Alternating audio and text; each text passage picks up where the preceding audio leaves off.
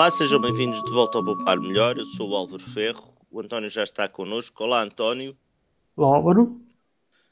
O António, esta semana, como vocês devem já ter calculado pelo gráfico deste fim de semana, ainda não abandonou a caça a, aos, eh, aos preços do, do petróleo. António, o, o, que é que tu atacaste desta vez? Já andaste de roda do Brent, agora o que é que procuras? Bem, eu basicamente procuro é verificar se aquela ideia que todos temos de que cada vez mais hum, há alguém a meter dinheiro ao bolso com estas subidas e descidas dos combustíveis, basicamente verificar se é verdade ou se é mentira. Ou seja, se tem razão aqueles que acham que quando o petróleo sobe o, o gasóleo, e eu estou a fazer a análise para o gasóleo neste momento, depois de fazer da gasolina, se quando o petróleo sobe, o, o preço do gasóleo sobe logo, logo a seguir, e se quando o preço do petróleo baixa, a descida do gasóleo leva assim muito tempo e nunca mais acontece. Portanto, basicamente identificar os, os fatores que, que estão a acontecer nas subidas e nas descidas. Temos os valores desde inícios de 2010 e verificar que correlações é que existem nesse, nessa evolução.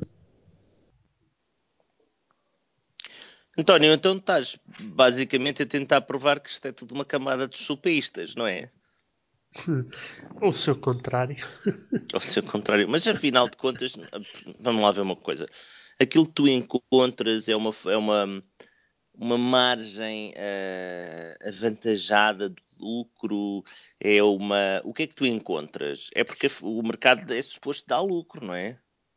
Certo. E eu por acaso não estou a tentar quantificar quanto é que é essa margem. O que eu estou a tentar quantificar é se essa margem tem evoluído ao longo do tempo e se essa margem varia nas subidas e nas descidas.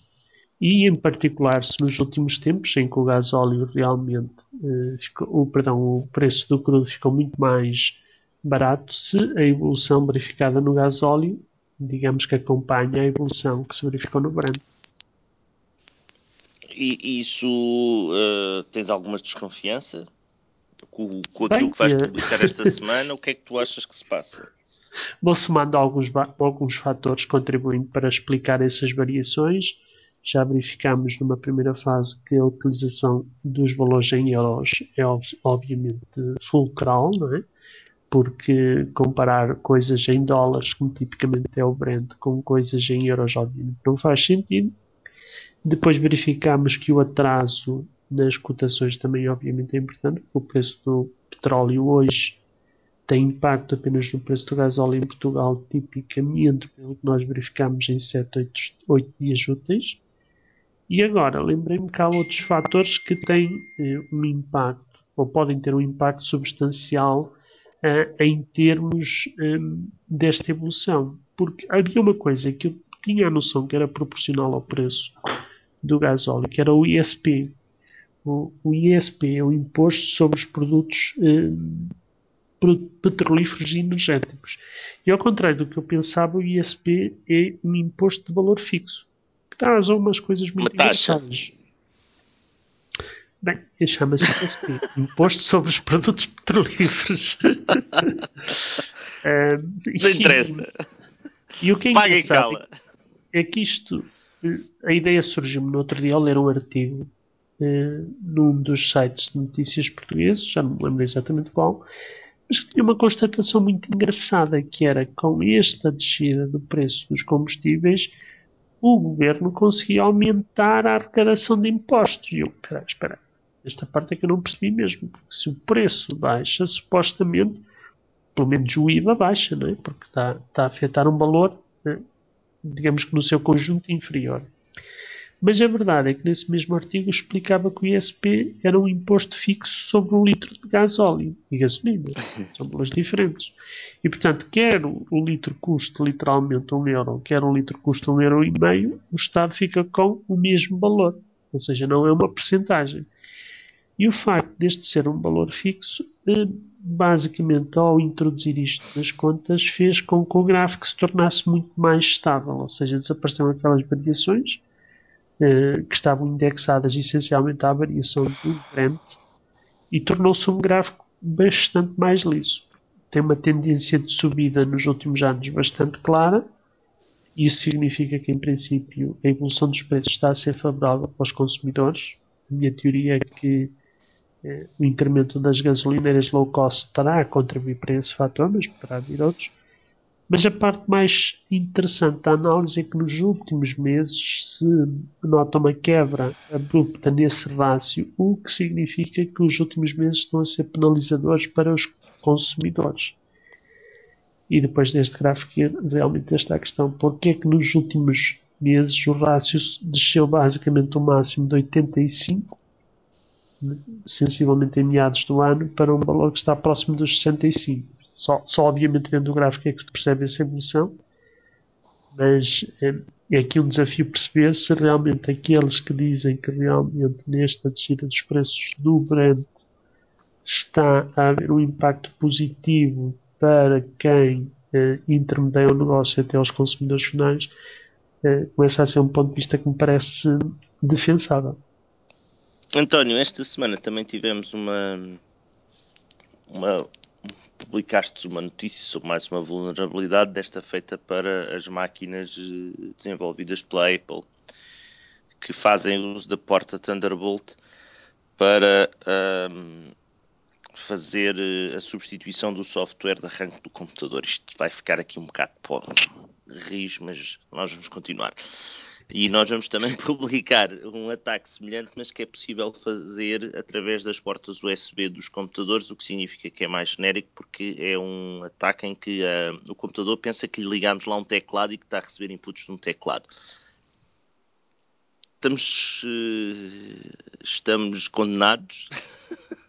Ah, sim, estamos completamente entregues à bicharada. Estamos condenados. É à bicharada e tenta só os bugs, não é? Eu, eu publiquei a notícia que, que saiu hoje, domingo. Hoje estamos a gravar, como os uh, ouvintes e leitores sabem. E, e eu basicamente, quando ouço falar de problemas de segurança, qualquer coisa que me é muito pessoal em termos da minha vida profissional, uh, o que eu estou habituado é ouvir dizer que o Windows tem buracos, o Linux nem por isso, e o Macs, os Macs, os, os computadores da Apple, não tem nada. E portanto, quando acontece uma desgraça destas na Apple, e, e repara, tu, tu conheces bem o mundo dos, dos MacBooks também, não é? Uhum. E, e quando se pensa que se pode meter qualquer coisa lá dentro que basicamente eh, torna aquilo num tijolo, não é? Porque no limite pode-se é pode acontecer. aquilo uma pedra, não é? É, é terrível. É, só de pensar que se pode lá meter um vírus eco e aquilo nunca mais poder ser tirado de lá, quer dizer, pode-se tirar aquele para substituir por outro, não é? Uh, pois, é, é, o ataque que tu tem, o Thunderstrike tem o pequeno detalhe de, uma vez que ele tem que, que fazer, dar a volta aos certificados que estão a ser usados para verificar o, se o software que está a ser eh, inserido é da origem correta, e uma vez que usa uma falha nessa verificação, ele depois pode também substituir o próprio certificado e tu já só podes voltar a carregar, seja o que for, se tiveres o certificado com que foi feita a primeira com que foi feito o primeiro ataque. Portanto, ficas fora completamente. completamente. E, Passas a, e, e nem, não é removível. Não é removível pelo antivírus nem nada disso. É não, eventualmente é fica... é substituível por outro, não é? é pegas no vírus está... A e podes substituir pelo vírus B. Está na, precisamente na, na, no, no software que faz que ocorre antes de, tudo, de todo o resto correr.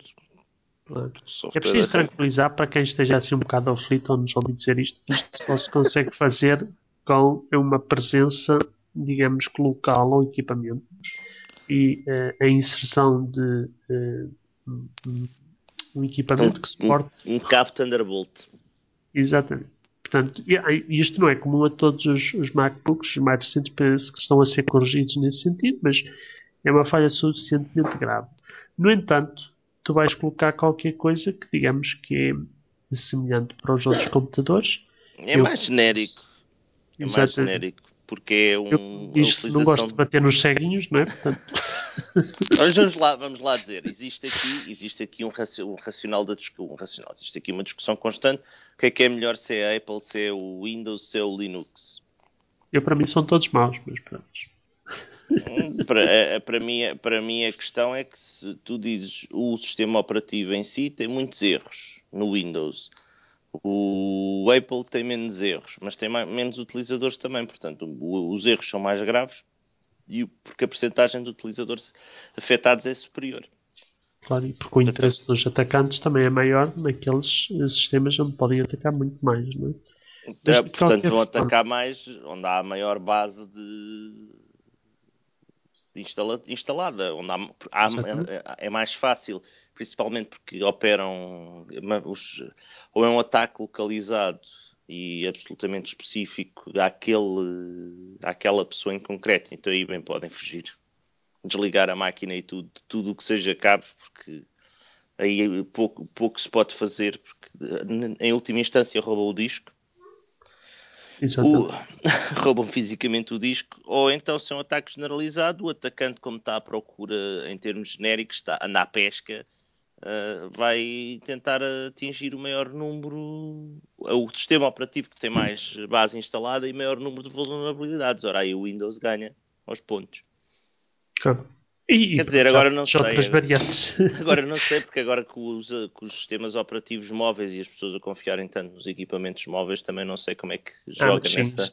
Isso aí é para a desgraça completa. Não sei como... umas notícias, porque não, não publicamos, mas já agora que estamos a falar sobre isso, ser umas notícias aqui há uns dias atrás de que 60% dos Androids estão neste momento vulneráveis a um ataque eh, com utilização do browser. Ou seja, se se utilizar o browser para ir a qualquer eh, local da internet, fica-se pode-se ficar imediatamente contaminado. E não vai ser Portanto, e não vai ser e não vai ser corrigido. Não vai ser corrigido, que isso é que é pior e as pessoas não têm como fazer upgrade, uma razão muito simples é que é uma versão como o Android é extremamente customizado pelos eh, fabricantes de telemóveis, depois não consegues fazer upgrade a não ser que, que uses qualquer coisa tipo o Cyanogen Mod ou... Estamos entregues à bicharada. É.